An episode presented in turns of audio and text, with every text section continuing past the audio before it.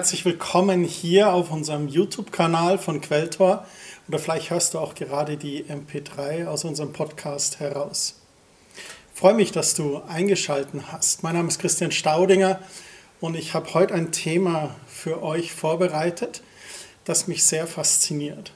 Aber ich möchte euch erstmal fragen, wie geht's euch denn? Wie war eure Woche? Seid ihr gut durch eure Woche durchgekommen? Hattet ihr viele Aufgaben zu erledigen? Gab es Stress? Gab es Unvorhergesehenes? Oder hattest du eine entspannte Woche? Vielleicht sogar ein paar Urlaubstage, Resturlaub, den viele jetzt im März noch abfeiern. Wie auch immer deine Woche war, du bist hier am richtigen Ort. Du bist hier, um Gott zu erleben. Du bist hier, um in sein Wort zu schauen. Ich habe eine wunderbare Person in meinem Leben und zwar ist das mein Schwiegervater. Und mein Schwiegervater ist eine Person, die ich sehr schätze. Einerseits für seine Lebenserfahrung, die er hat, von der ich viel auch lernen durfte, aber andererseits auch von der Weisheit, die er einfach immer wieder ins Leben mit reinbringt. Und eine seiner Weisheiten ist aus der Bibel, sagte er. Sie heißt Do it now. Tu es jetzt. Und das ist auch der Titel dieser Botschaft. Do it now. Tu es jetzt. Jetzt fragst du dich vielleicht, hm, aus welcher Bibelstelle hat er das denn heraus? Nun, seine Erklärung ist ganz einfach. Er sagte, Christian, erinnerst du dich, als die Hirten auf dem Felde waren bei der Geburt Jesu und der Engel erschien ihnen? Und was hat der Engel gesagt? Tu es jetzt, geht jetzt hin nach Bethlehem und seht das Kindlein. Und deswegen sagt er, do it now, das ist seine Philosophie. Er ist eine do it now Person. Und ich finde das stark. Und das hat mir immer wieder weitergeholfen, auch in meinem eigenen persönlichen Leben. Lasst uns eine Bibelstelle zu diesem Thema anschauen aus Jakobus in Kapitel 1, Vers 22. Da heißt es, allerdings genügt es nicht, seine Botschaft nur anzuhören. Ihr müsst auch danach handeln. Alles andere ist Selbstbetrug. Was steht hier? Dass wir auf Gottes Botschaft hin handeln müssen. Ich glaube, du kannst noch so viele Stunden in Gottes Wort verbringen, aber wenn du Gottes Wort nicht in die Tat umsetzt, wenn du nicht aus deinem Zuhause rausgehst und es anpackst und das Wort Gottes in die Tat umsetzt, dann wird nichts geschehen. Gottes Wort ist wie ein Samen. Wir kennen das vom Gleichnis vom Seemann. Und der Bauer weiß das auch. Der Bauer kann noch so viel Samen haben und in seiner Scheune sammeln. Wenn er nicht rausgeht und es im Feld einpflanzt, dann wird er keine Frucht sehen. So müssen wir Gottes Wort in die Tat umsetzen, um die Frucht davon zu essen. Jakobus beschreibt es noch weiter im Vers 23. Wer Gottes Botschaft nur hört, sie aber nicht in die Tat umsetzt, dem geht es wie ein Mann, der in den Spiegel schaut. Er betrachtet sich, geht wieder weg und hat auch schon vergessen, wie er aussieht. Ganz anders ist es dagegen bei dem, der nicht nur hört, sondern immer wieder danach handelt. Er beschäftigt sich gründlich mit Gottes Gesetz, das vollkommen ist und frei macht. Er kann glücklich sein, denn Gott wird alles segnen, was er tut. Er sagt, wenn ich Gottes Wort nur anschaue, aber nicht danach handle, dann bin ich wie jemand, der am Spiegel vorbeigeht und gleich danach wieder vergisst, was er eigentlich gesehen hat. Was für ein absurdes Bild. Ich möchte keine solche Person sein, die vergisst, was sie im Spiegel gesehen hat. Und er sagt aber ganz anders ist es bei dem, der nicht nur hört, sondern immer wieder danach handelt. Und ich möchte dieses immer wieder betonen. Wenn wir Gottes Wort hören, dann sollten wir danach handeln und wir sollten immer wieder danach handeln. Und dann sagt er, die Person kann glücklich sein, denn Gott wird alles segnen, was diese Person tut. Meine einfache Frage an dich, möchtest du gesegnet sein? Dann pack es an. Nimm Gottes Wort und setz es um in die Tat und du wirst sehen, wie Gott dich dafür segnen wird. In der Schlachterübersetzung heißt es noch, wer aber hineinschaut in das vollkommene Gesetz der Freiheit und darin bleibt, dieser Mensch, der kein vergesslicher Hörer, sondern ein wirklicher Täter ist, er wird glückselig sein in seinem Tun. Glückseligkeit, das ist das, was wir uns doch alle wünschen. Und so wünsche ich uns das auch, dass wir kein vergesslicher Hörer sind. Wir hören so auf Gottes Wort. Viele von uns sind sehr stark genährt von Gottes Wort. Aber wie viel davon setzen wir wirklich in die Tat um? Aber wenn wir das tun, wenn wir wirklich Täter des Wortes sind, dann werden wir gesegnet sein, dann werden wir glückselig sein. Gottes Wort ist voller Verheißungen für unser Leben. Es ist eine große Truhe voller Geschenke, die er uns anbietet. Wir werden jedoch kein einziges dieser Geschenke auspacken und in Besitz nehmen können, wenn wir nicht anfangen, unseren Teil beizutragen. Diese ganze Stelle erinnert mich an das Volk Israel. Das Volk Israel, das aus Ägypten auszieht. Und Gott hat ihnen ein verheißenes Land gegeben. Er hat gesagt, dieses Land könnt ihr einnehmen. Sie zogen aus und wir wissen heute, dass es circa elf Tagesmärsche in dieses gelobte Land gewesen wären. Doch wie lange dauert es tatsächlich? 40 Jahre, weil sie nicht ihren Teil dazu beitrugen. Sie hörten Gottes Verheißung, aber dann waren sie wieder abgelenkt. Und sie vertrauten nicht Gottes Wort und gingen wieder ihren eigenen Weg und wandten sich von Gott ab. Und so wurde aus dieser kurzen Reise, die es eigentlich hätte ich sein können, 40 Jahre lang. Ich wünsche uns, dass wir bei den Themen, die uns momentan in unserem Leben herausfordern, dass wir keine 40 Jahre brauchen, keine 40 Jahre durch die Wüste ziehen müssen. Und ich wünsche uns allen offene Augen und offene Ohren des Herzens für Gottes Wort und den Mut und die Kraft danach zu handeln. Ich wünsche dir, dass du aus deiner Wüste herauskommst. Und wie wir das genau machen, das schauen wir uns jetzt an. Ich möchte ein paar kurze Worte zum Faulen sagen. Weil das ist genau das Gegenstück von demjenigen, der sagt, tu es jetzt, do it now. In den Sprüchen sind in vielen Versen deutliche Aussagen über die Faulpelze des Lebens geschrieben. Und es kann sein, dass das jetzt vielleicht ein bisschen zwickt. Sprüche 26, Vers 13, da heißt es zum Beispiel, der Faulpelz hat immer eine Ausrede. Ich kann nicht zur Arbeit gehen, sagt er. Auf der Straße könnte ja ein Löwe auf mich warten. Wie absurd ist das, ein Löwe auf der Straße? Aber vielleicht kennt ihr solche Personen, natürlich nicht ihr und auch nicht ich, um Gottes Willen, sondern so Personen, die immer eine Ausrede parat haben, gell? wo du sagst, oh, könntest du das machen? Ja, aber mm, da, da, da.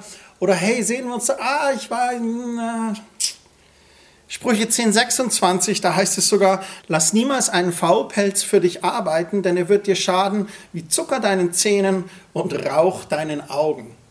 Ich war schon oft bei Rangers Camps von den Royal Rangers, den christlichen Pfadfindern. Und wenn du da am Feuer an der falschen Ecke sitzt und der Wind treibt dir die Rauch in die Augen, dann fangen die das Tränen an. Und das ist nicht schön. Und genauso ist zu viel Zucker für die Zähne ganz schlecht. Und so ist es, wenn ein Faulpelz für dich arbeitet. Warum? Er bringt nichts zustande. Und so schadet es dir. Sprüche 6, Vers 9. Wie lange willst du noch im Bett bleiben, du Faulpelz? Wann stehst du endlich auf? Und als letztes noch Sprüche 12, 27. Der Faulpelz erlangt nicht, was er begehrt. Der Fleißige dagegen schafft sich einen bleibenden Besitz. Nun, was ist der Konsens hier? Man könnte das ganz plakativ sagen, Faulpelze sind nicht gesegnet und der Fleißige ist gesegnet. Das ist sicherlich auch so. Aber bitte heute die Botschaft nicht falsch verstehen. Es geht mir nicht um Aktivismus. Bei allen Dingen ist es immer wichtig, im Gebet, im Dialog mit Gott zu sein. Es ist wichtig, auch sein Timing abzuwarten und nicht kopflos in irgendeine Sache hineinzurennen. Als Gott zu uns zum Beispiel über die Gründung von Quelltor sprach, da sind wir weiter im Dialog mit ihm geblieben und haben im Gebet uns gefragt, wie Quelltor aussehen könnte. Wir haben Gott gefragt, wie stellst du dir Quelltor vor? Welches Augenmerk ist dir wichtig, wenn du an Quelltor denkst? Wir haben mit einem Gemeindecoach gesprochen. Wir haben einen Businessplan gemacht und eine Gemeindekonzeption erstellt. Und wir haben uns über die rechtlichen Dinge informiert und unsere Hausaufgaben gemacht. Aber dann, dann haben wir es angepackt. Denn wenn Gott spricht, dann nichts wie los. Und wenn Gott durch sein Wort zu dir spricht, dann nimm ihn beim Wort und werde aktiv. Do it now. Tu es jetzt. Jetzt sagst du vielleicht, ja Christian, aber wenn mir der Wille fehlt, ich bin kein so Macher, wie du das vielleicht jetzt gerade beschreibst, oder ich bin einfach müde. Die ganze Woche, du hast mich vorhin gefragt, wie meine Woche war, ich bin so, so müde. Ich hatte so viel Unvorgesehenes. Es war so viel Arbeit mit den Kindern. Ich bin momentan so herausgefordert in meiner Ehe. Mein Arbeitgeber, mein Chef, der stresst mich momentan so. Ich habe so schlecht geschlafen. Ich habe Zukunftsängste. Ich mache mir Gedanken, wie ich das alles schaffen soll. Wenn dir der Wille fehlt und die Kraft dazu, dann mach dir keine Sorgen. Denn ich habe gute Nachrichten für dich. In Philippa 2, Vers 13, da heißt es, und doch ist es Gott allein, der beides in euch bewirkt. Er schenkt euch den Willen und die Kraft, ihn auch so auszuführen, wie es ihm gefällt. Manchmal wollen wir nicht. Und was schreibt Paulus hier? Gott schenkt euch den Willen. Und wenn du weißt, was gut ist für dein Leben, aber du willst es momentan nicht, dann kannst du da Gott sogar bitten. Gott, hilf mir, schenke mir den Willen, das Gute zu tun und vom Bösen abzulassen. Und manchmal können wir nicht mehr, haben keine Kraft mehr. Und was schreibt Paulus hier? Gott schenkt die Kraft, seinen Willen auszuführen. Er schenkt dir die Kraft, er hilft dir, das zu tun. Im Vers 14 heißt es dann, bei allem, was ihr tut, hütet euch vor Nörgeleien und Zweifeln. Das Volk Israel in der Wüste war ein Weltmeister im Nörgeln und im Zweifeln. Wie ist es bei dir? Wie ist es bei uns? Vertrauen wir auf Gottes Wort oder sind wir nur am Nörgeln und Zweifeln? Bitten wir Gott, unseren Willen zu stärken oder sind wir am Nörgeln und Zweifeln? Bitten wir ihm, dass er uns Kraft schenkt, seinen Willen auszuführen und auf sein Wort hin zu handeln oder sind wir nur am Nörgeln und Zweifeln? Im Vers 15 heißt es dann, wenn wir das eben tun, dann wird euer Leben hell und makellos sein und ihr werdet als Gottes vorbildliche Kinder mitten in dieser verdorbenen, dunklen Welt leuchten wie Sterne in der Nacht. Hört auf zu nörgeln, hört auf zu zweifeln, euch Sorgen zu machen. Vertraut Gottes Wort und handelt danach. Dann werdet ihr als Gottes Kinder mitten in dieser verdorbenen und dunklen Welt leuchten wie helle Sterne. Das hat nicht viel mit großem Glauben oder geistlicher Reife und Größe zu tun. Ich glaube, das ist eher Einstellungssache. Meckern und nörgeln wir oder vertrauen wir Gott und handeln auf sein Wort hin? Welche Person möchtest du sein? Ich glaube, wir sind gesegnet, wenn wir es anpacken, wenn wir Gott beim Wort nehmen und nicht zweifeln und nicht nörgeln, sondern sagen, Gott, bei dir ist alles möglich ich vertraue dir. Schenk du mir den Willen und auch die Kraft, ihn auszuführen. Jetzt sagst du vielleicht, aber Christian, ich habe keine Zeit. Aber Christian, du kennst meine Woche nicht. Aber Christian, du steckst nicht in meinen Schuhen. Aber, aber, aber, aber, aber. Ja, das stimmt. Ich stecke nicht in deinen Schuhen. Aber du steckst auch nicht in meinen Schuhen. Der Punkt ist der, wir sitzen alle im selben Boot. Ich habe ein kurzes Beispiel für dich von einem Buchautor, das mir sehr imponiert. Es gab mal einen Rechtsanwalt und sogar auch Parlamentsabgeordneten, der aber immer schon gerne einen Roman schreiben wollte. Und er hatte als Anwalt und Abgeordneter sicherlich genügend zu tun. Sein Arbeitstag war sehr voll, aber der Traum in ihm war so stark, er würde so gerne ein Buch schreiben. Also fasste er einen Plan. Er begann jeden Morgen früher aufzustehen und nahm sich vor, ich werde immer eine Seite nur schreiben. Und er zog das durch und es dauerte sogar einige Jahre, bis sein erstes Buch fertig war. Und wisst ihr was? Inzwischen sind über 100 Millionen Bücher von ihm verkauft worden. John Grisham, einer der Bestseller-Autoren weltweit der letzten Jahre. Und warum? Ich glaube, weil er nicht zu faul war und in kleinen Schritten seinen Traum verfolgt hat. Wisst ihr, was die zwei größten Feinde eines gesegneten, glückseligen Lebens im Hier und Jetzt sind? Die zwei Feinde sind, wenn, dann. Wenn endlich das geschieht, dann werde ich das tun. Wenn ich einen Job habe und Geld verdiene, dann werde ich mir das leisten können. Wenn ich verheiratet bin, dann. Wenn die Kinder aus dem Haus sind, ja, dann geht das Leben wieder los. Wenn ich in Rente bin, ja, dann kann ich endlich mir meine Hobbys und Träume erfüllen.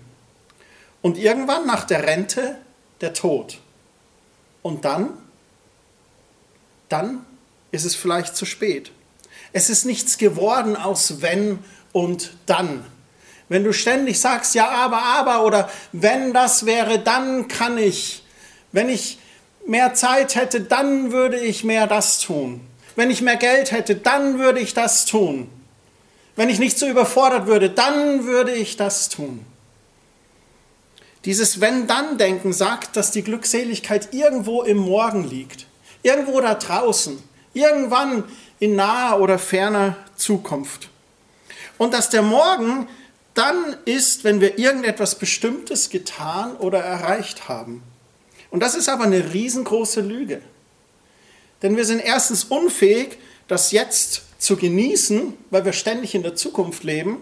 Und zweitens wagen wir es auch nicht voranzugehen, weil wir brauchen ja erst das Wenn, damit wir endlich vorangehen können.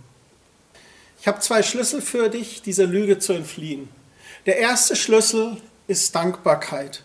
Gott im Gebet und Lobpreis Danke zu sagen für das, was man jetzt hat.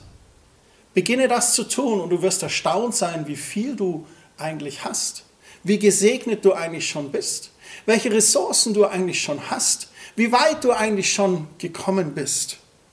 Gott hat uns mit so vielen Dingen im Hier und Jetzt gesegnet. Wir müssen uns nicht in eine Traumwelt in die Zukunft flüchten. Sei dankbar im Hier und Jetzt. Lebe im Jetzt. Der zweite Schlüssel ist es, die Sache jetzt anzupacken. Nicht zu warten auf das Ja, wenn. Do it now. Tu es jetzt, sagten die Engel. Geht jetzt hin und seht das Kindlein. Nimm Gottes Wort und sein Reden zu dir und packe es an. Ich bin überzeugt davon, dass Gott zu dir spricht, dass Gott auch schon zu dir gesprochen hat. Vielleicht fühlst du dich auch gerade in einer Sackgasse oder du denkst, warum höre ich Gottes Reden nicht mehr? Warum ist Gott anscheinend stumm geworden? Warum bewegt sich nichts? Ein wichtiger Tipp von mir, schau zurück in dein Gebetstagebuch und schau mal nach, was das Letzte war, was Gott zu dir gesagt hat. Und dann überprüfe, hast du auf das hingehandelt? Vielleicht kann es sein, dass Gott einfach mit seinem Reden noch wartet, weil er dich ansprechen möchte, das Letzte zu tun, was er eigentlich schon zu dir geredet hat. Vielleicht gibt es Dinge, die du immer noch tun musst. Dann möchte ich herausfordern, tu es jetzt. Es gibt vielleicht noch dieses eine offene Gespräch mit einer Person, die du scheust. Das kann in deinem Freundeskreis sein. Das kann vielleicht auch in deiner Familie sein. Das kann vielleicht auch in deiner Kirchengemeinde mit einer Person sein oder in deinem Verein oder auf der Arbeit. Du weißt, es ist noch dieses eine Gespräch offen. Tue es. Packe es an, führe dieses Gespräch. Es gibt noch diese eine Person, die darauf wartet, dass du Vergebung aussprichst. Tue es. Oder bei der du dich entschuldigen musst. Tue es. Gott hat etwas zu dir gesagt und du hast es nicht getan. Tue es. Geh zurück zu dem, was er dir gesagt hat und mach dich auf. Es gibt vielleicht eine Aufgabe, der du gerne folgen möchtest, wo du sagst, ja, wenn, dann bin ich bereit. Vieles lernen wir im Laufen. Tue es. Beginn damit. Beginn mit den Ressourcen, die Gott dir gegeben hat. Packe es an. Vielleicht hast du auch Frust im Job, den du nur durch einen Wechsel ändern kannst dann suche Gott. Geh ins Gebet. Überleg, was du tun kannst. Höre von Gott, was er zu dir sagt. Und dann sei mutig und tue es. Ich glaube, wir sind gesegnet, wenn wir solche Dinge anpacken. Bist du bereit zu handeln? Bist du bereit? Es gibt Momente im Leben, wo ein außergewöhnlicher Gott gewöhnliche Menschen zur rechten Zeit einen ungewöhnlich großen Einfluss geben kann. Ich sage das nochmal. Es gibt eine Zeit, wo ein außergewöhnlicher Gott gewöhnlichen Menschen zur rechten Zeit einen ungewöhnlich großen Einfluss geben kann. Und die Bibel ist voll mit Geschichten davon. Und eine Person, die ich sehr liebe in der Bibel, ist Esther. Im Buch Esther lesen wir von der wunderschönen jüdischen Waisin Esther. Sie war ein Waisenkind und sie war jüdisch. Eine kurze Zusammenfassung für dich, um in das Buch reinzufinden. Esther wächst bei ihrem Cousin Mordecai auf, der sie adoptiert hat. Und Esther kommt an den Palast des Königs und wird dort zur Königin des persischen Königs Xerxes. Das ist die Kurzversion. Und Mordecai arbeitet auch im Palast und rettet den König Xerxes vor einem Attentat, als er zufällig etwas von der boshaften Verschwörung gegen den König mitbekommt. Deswegen erlangt Mordecai Gunst beim König. So haben Esther als Jüdin, die zur Königin des persischen Königs wird, und Mordecai, ihr Waisenvater quasi, der sie aufgenommen hat, der auch Gunst erlangt beim König. Nun gibt es eine böse Person in der Geschichte und das ist Haman. Haman ist der Premierminister. Er hasst Mordecai und dieser Hass weitet sich noch mehr auf, sodass er das ganze jüdische Volk hasst. Und auf hinterhältige Weise bringt er den König dazu, einen Erlass zu schreiben, der allen Juden den Tod bringen soll. Ganz link und gemein macht er das. Als Mordecai davon erfährt, da geht er zu Esther und spricht mit ihr. Das ist in Esther Kapitel 4, Vers 12. Da ließ Mordecai Königin Esther ausrichten.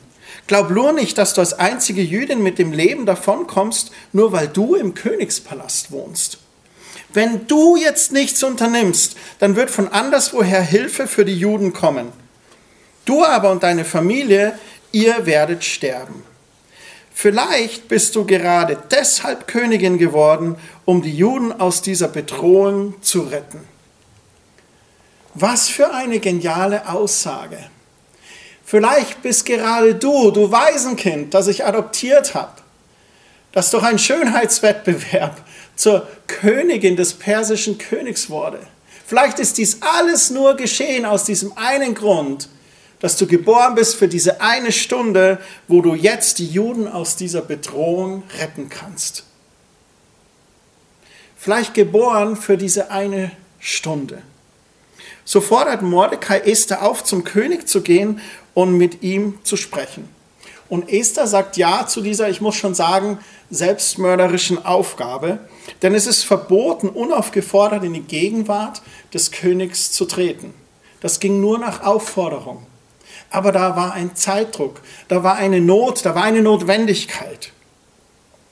Was macht Esther? Sie ruft eine dreitägige Fastenzeit unter ihrem Bekanntenkreis aus, um mit anderen Juden zu beten und zu fasten.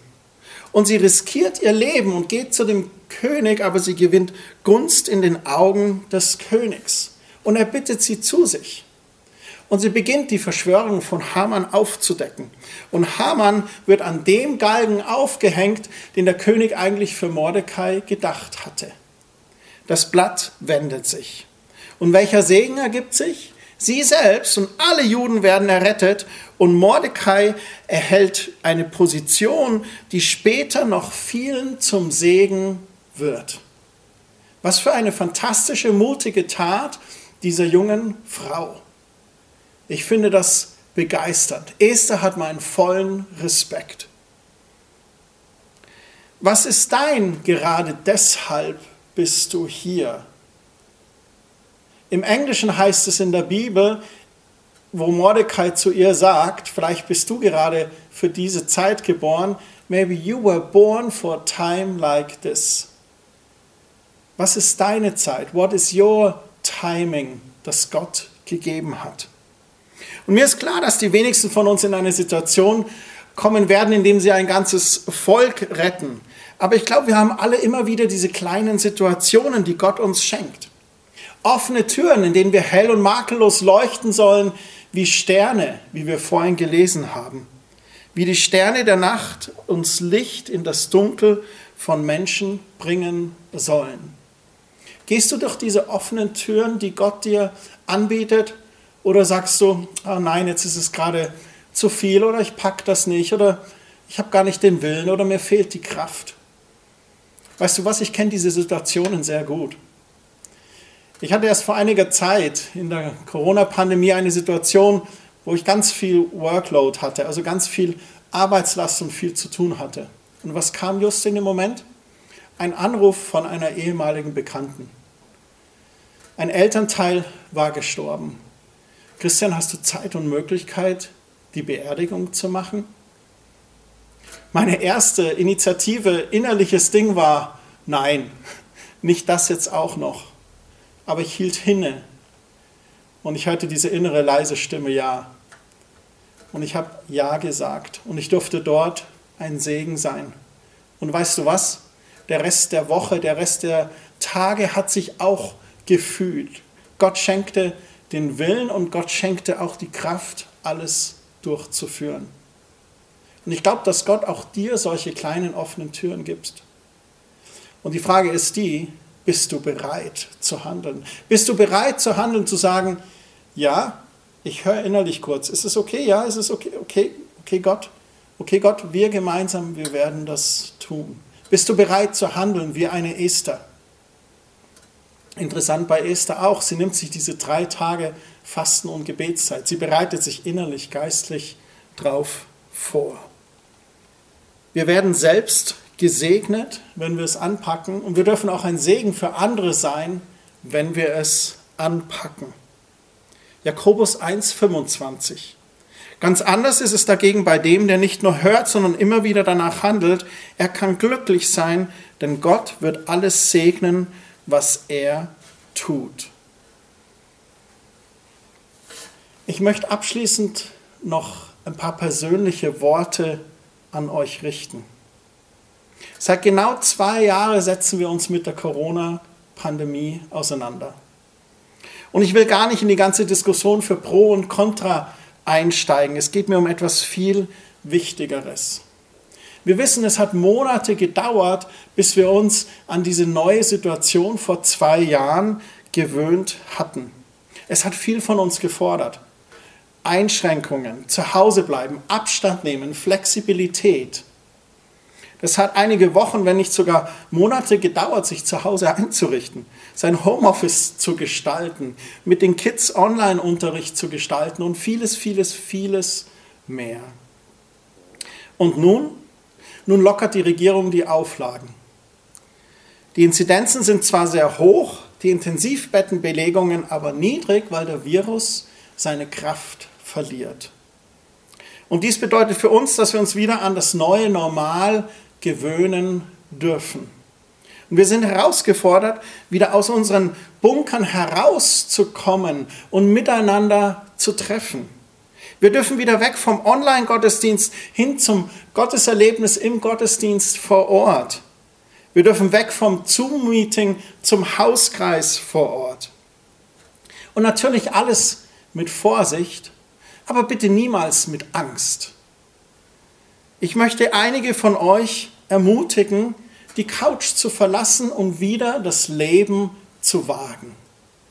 Lasst uns auch das anpacken, wieder gemeinsam das Leben zu leben.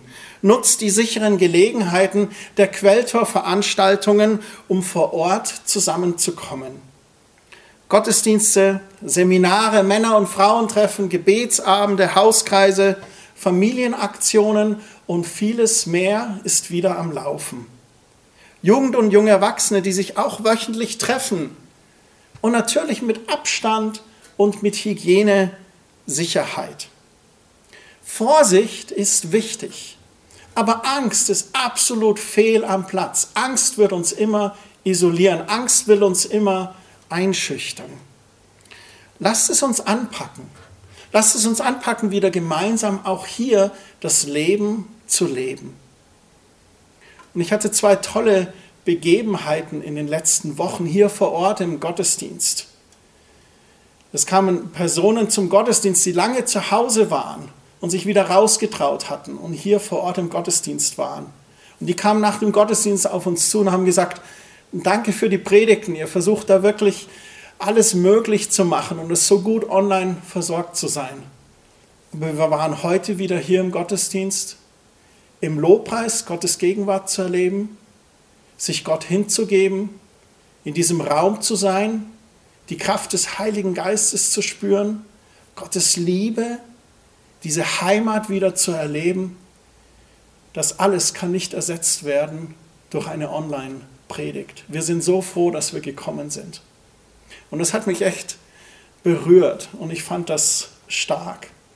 Und dann hatten wir noch eine andere Begebenheit, eine Person, die seit einigen Monaten, Wochen zu uns in den Gottesdienst kommt, der es ein bisschen ähnlich ging, aber auf eine andere Art.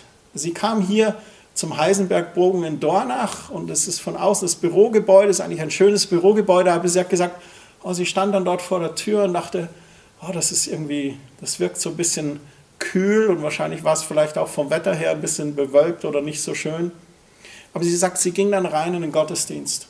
Und als sie reinkam in den Saal, da spürte sie einfach diese Wärme des Heiligen Geistes, die Liebe unter den Menschen.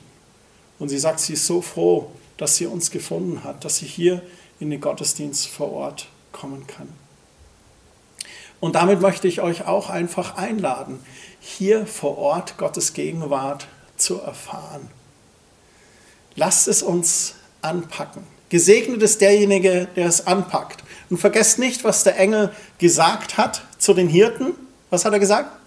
Genau, tu es jetzt. Do it now. Geh jetzt hin. Seid gesegnet mit Gottes Stimme und seiner Führung für diese Woche.